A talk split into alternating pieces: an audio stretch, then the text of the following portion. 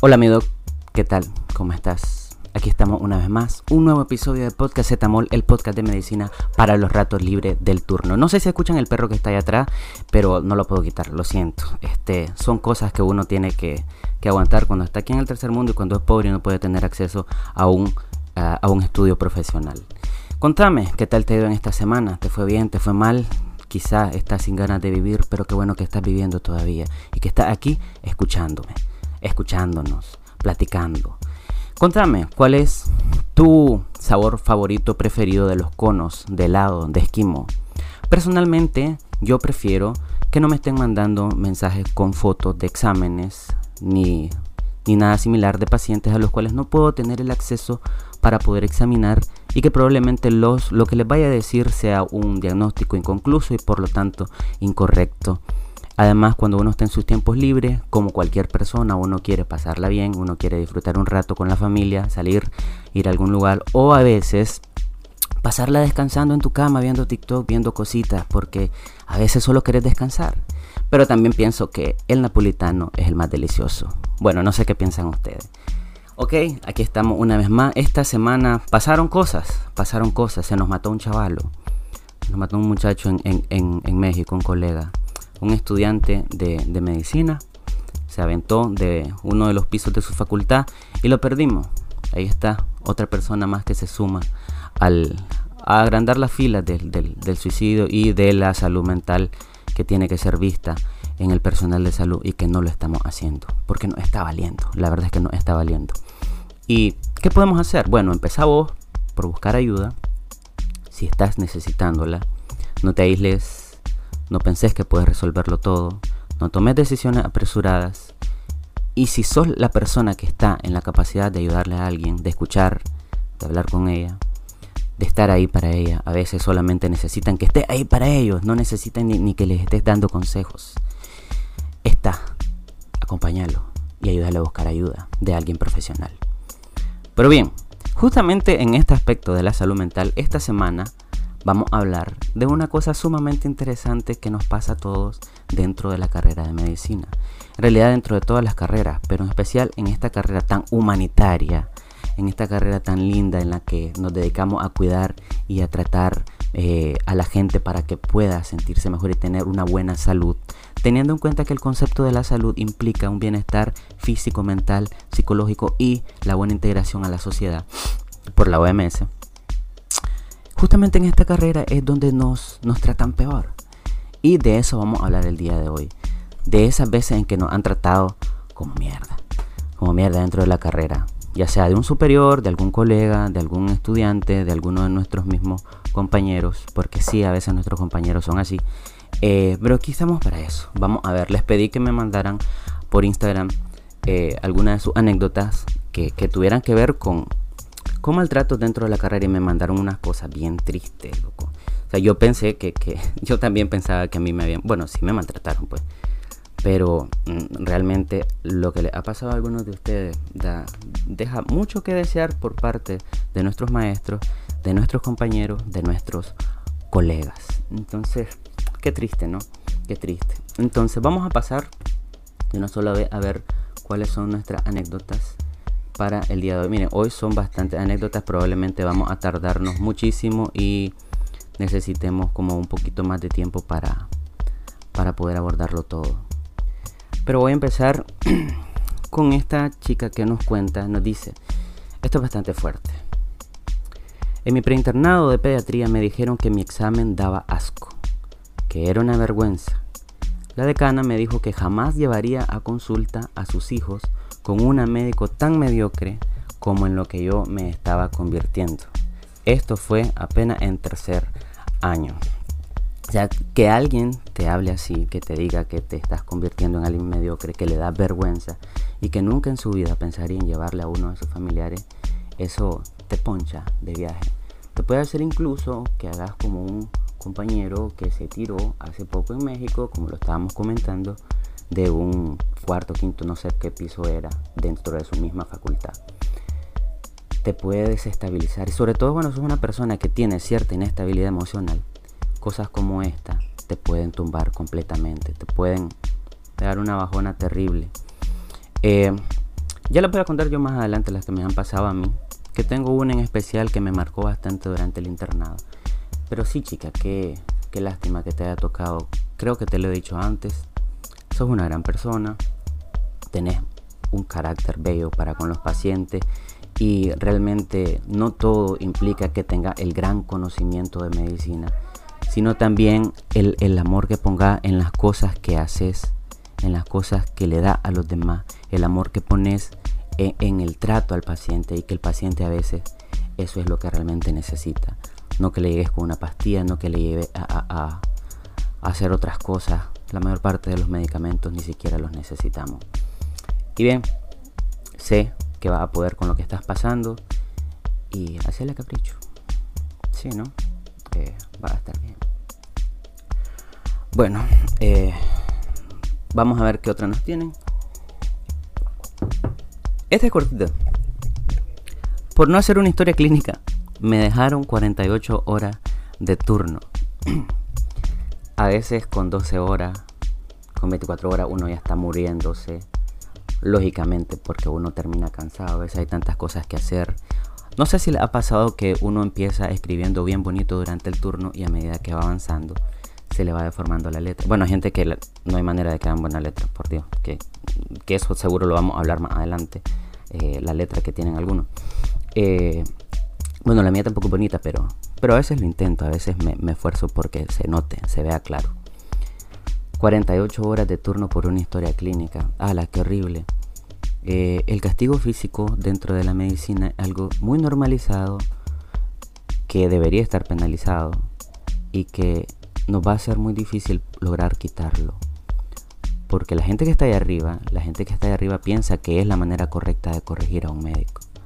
O sea, eh, que la manera correcta, que, venga, que venga un médico a decirte que la forma de corregir a alguien de la salud es atentando contra su propia salud, atentando contra su propia salud, deja, dice mucho de la persona en sí y también de su andragogía o pedagogía, como le dicen ustedes, eh, deja mucho que desear. Pobrecito el doctor, qué lástima. Bueno, pero sobreviviste.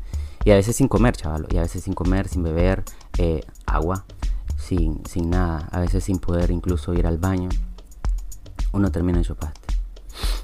De por sí eh, es prohibido, no debería suceder, pero sigue ocurriendo. Levanten la mano ahí, coméntenlo. Seguramente a ustedes les habrá pasado. 48 horas de turno. Una vez me acuerdo que en un turno tuvimos 21 ingresos. Eh, todavía conservo esa carta. Tuvimos 21 ingresos y se nos escapó hacer una historia clínica. Se nos escapó realmente, estábamos demasiado agotados. Fue en un turno de día de semana, o sea que en 8 horas tuvimos 21 ingresos dentro de, la, de la sala y nos metieron carta por eso, por, por una historia clínica. No nos preguntaron qué había pasado, no nos preguntaron nada. ¿Y cuál fue la justificación? Yo hago esto porque lo hicieron conmigo y es para que ustedes aprendan, es por su bien, es para que sean más responsables. Yo sé que estaban cansados, pero no se puede estar tolerando ese tipo de cosas. Sí, qué gran justificación, qué, qué, qué hermoso, qué bueno que se hayan preocupado por nosotros y que quisieran y que quieran enseñar y motivar a que la gente sea mejor, ¿no? Cosas que no, no son los que las que realmente suceden. Eh, dejan mucho que desear de, ustedes cuando hacen ese tipo de cosas. Este está un poco fuerte. Vamos a ver. De preinterna estaba medicina, eh, medicina interna, estaba rotando en emergencia y nuestro doc encargado era el típico viejito malhumorado y machista. A ver. Y una vez estábamos con una paciente y de la nada comenzó a preguntar quién era el fundador del, del seguro social.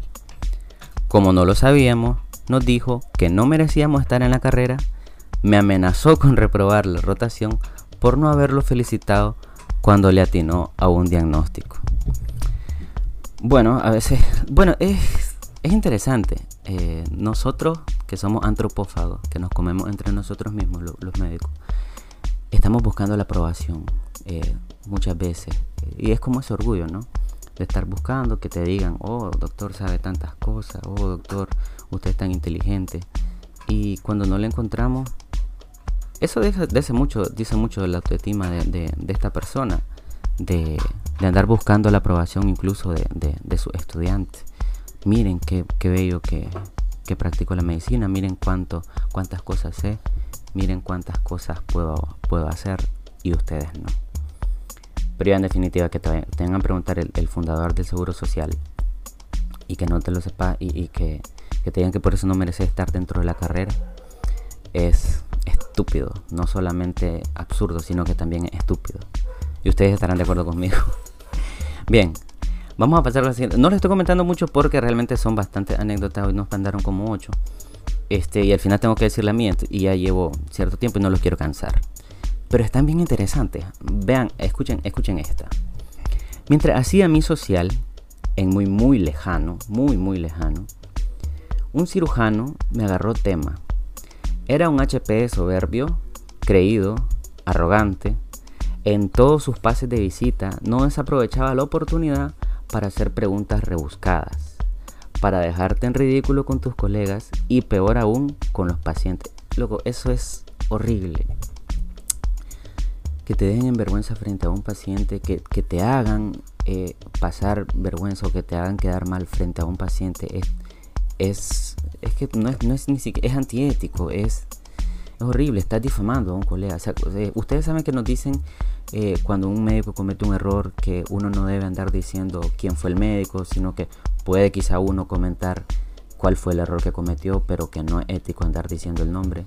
Pero hacer eso frente a, un, frente a un paciente, después el paciente queda predispuesto y dice, ok, este estudiante, cuando sea médico, yo nunca lo voy a ir a visitar, nunca lo voy a ver.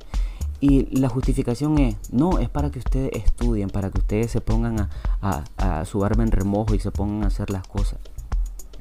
Mejor usted póngase a estudiar cómo se debe enseñar. Busque, edúquese usted. Porque parecer en su universidad, en su colegio, en la primaria, que es lo más básico, no se lo enseñaron. ¿Por dónde iba? Bueno, eh, preguntas rebuscadas para dejarte en ridículo con tus colegas y peor aún frente a los pacientes. Nos decía a cada rato, los pinches sociales son los monos del hospital. No saben nada, solo ven y remedan. La cosa escaló hasta el punto que tuvo que llegar el sindicato, nos reunió a todos y nos quejamos de cómo era el trato de los especialistas con nosotros. Lo acusamos porque llevaba tomado y coqueado a las cirugías. caramba, Aunque no sirvió ni para ni porque el tipo siguió igual. No, no había día en esos dos años en que no se me pasara por la mente acomodarle un par de vergasometrías arteriales en la cara. Pero bueno, sí, sí, sí, este, a veces a uno no le faltan esas ganas de, darle un par pero y por educación, por decencia, uno tampoco puede hacerlo. Eh, porque ahí se arriesga uno a que primero que le quiten su licencia y segundo que, que no puedan ni terminar el social, ni el internado, ni cosas como es.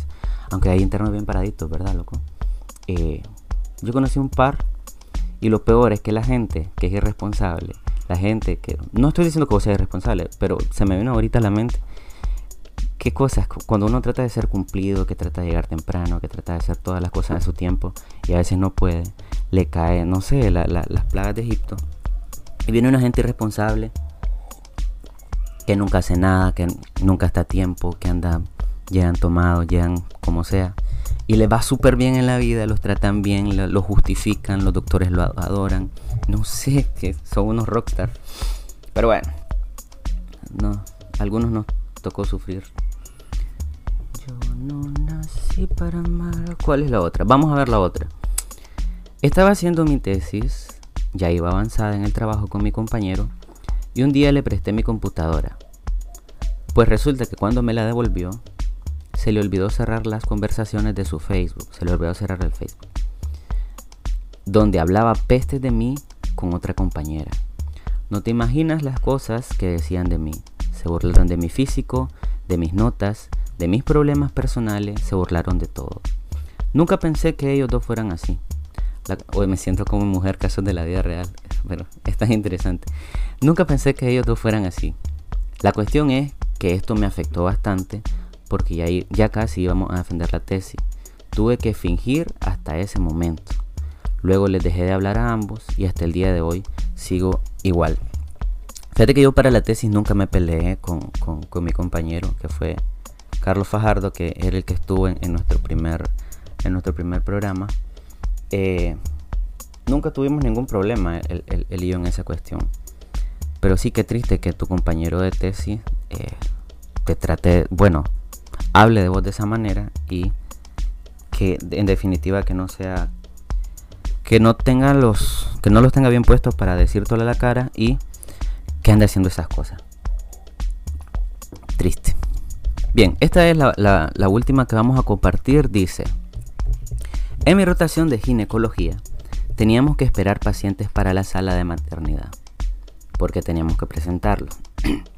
Una tarde en particular había muy pocas pacientes y éramos muchos estudiantes, pero cada uno debía tener una paciente para presentar al día siguiente. Estuve esperando toda la tarde, prácticamente toda la noche, logré agarrar pacientes bien avanzada la noche y terminé yéndome del hospital como a las 4 de la mañana. Un estudiante yéndose del hospital a las 4 de la mañana en una ciudad grande Resulta que en ese lapso de ir a la casa, cambiarme, bañarme, medio dormir, comer lo que pudiera, cuando volví a las 7 de la mañana, la paciente tuvo, eh, había tenido un evento de hemorragia y había fallecido en el hospital. Entonces, a esa hora yo estaba sin paciente. A esa hora me di cuenta. Le quise explicar a mi responsable, pero la verdad es que le valió. No me quiso escuchar, me dijo que era mi entera responsabilidad tener paciente a las 7 de la mañana, fuera como fuera, que no había manera, y me reprobó ese día. Además de eso, tuvimos que hacer como pudimos para poder presentar entre varios a unas cuantas pacientes. Andaba, andaba muy débil, no había podido dormir, tenía ganas de vomitar y me le desmayé en la presentación del caso. Hasta entonces se dio cuenta de que tenía que ser un poco humano, humana, y nos dejó ir a casa un poco temprano diciendo que descansáramos mejor. Pues sí, una cosa bastante fuerte, ¿no?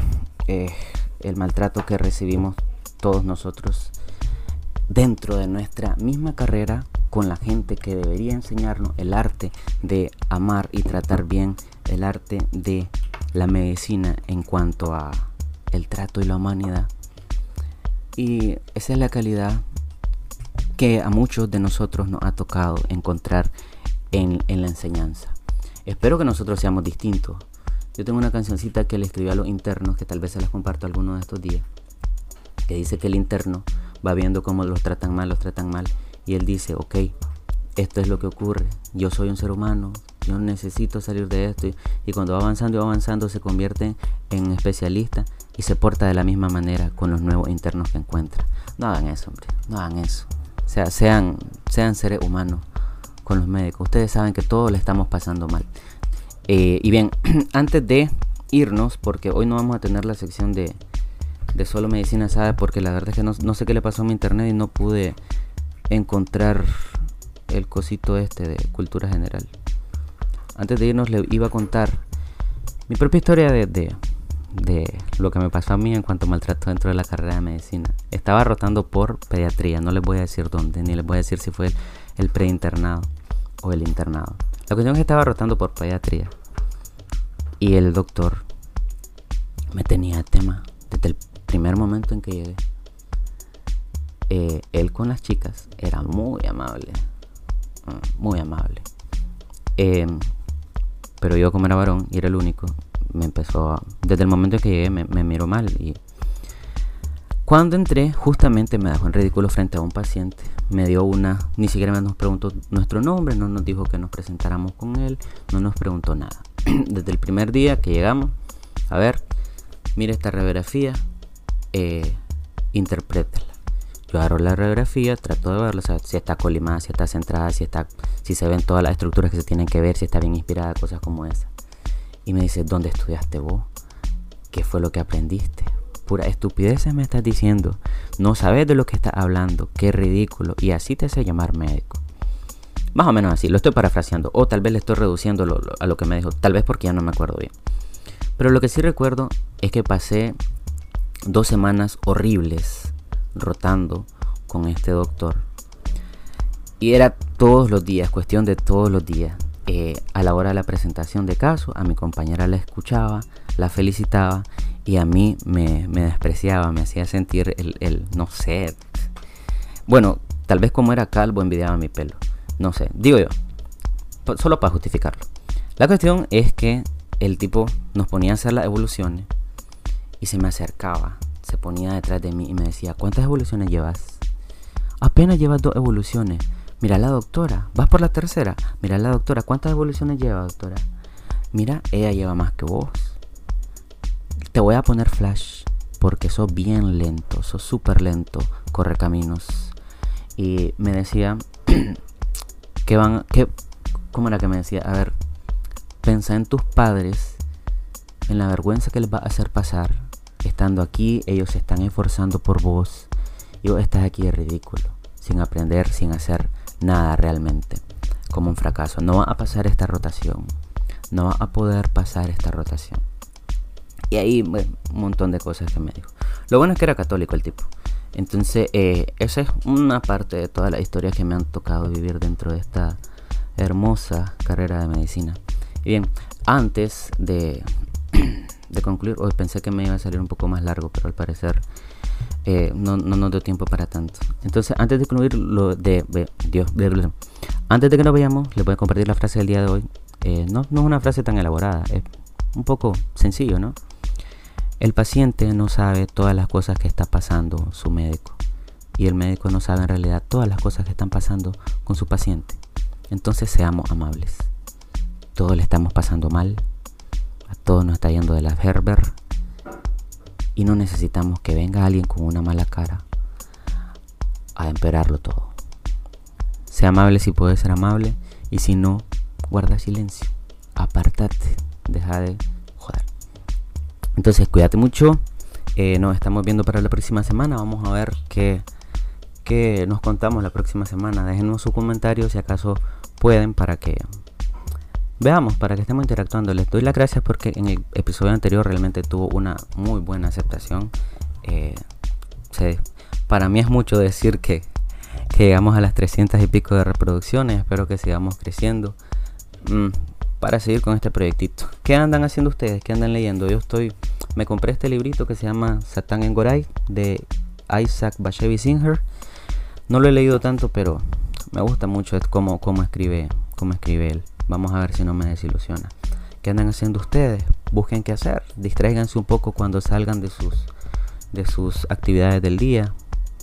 Escápense, súbanse a la ruta, váyanse a hacer alguna cosa, beban agüita, vayan al gimnasio, caminen por la mañana, caminen por la noche, recen el rosario si creen en Dios o si creen en la Virgen y busquen la manera de estar bien, no se conformen con, lo que tienen, no se conformen con, estar ahí luchándola, no. Hagan las cosas, traten de, de, estar bien. Si ustedes no están bien, no van a poder ayudar mucho. Eh, Preocúpense por ustedes, cuiden su salud mental, no se tiren de, ningún piso, de ningún lado. Busquen un amigo que los soporte, busquen un amigo que los escuche y traten de ser felices. Si no, no vale la pena esto. Cuídense mucho. Nos estamos viendo. Chao.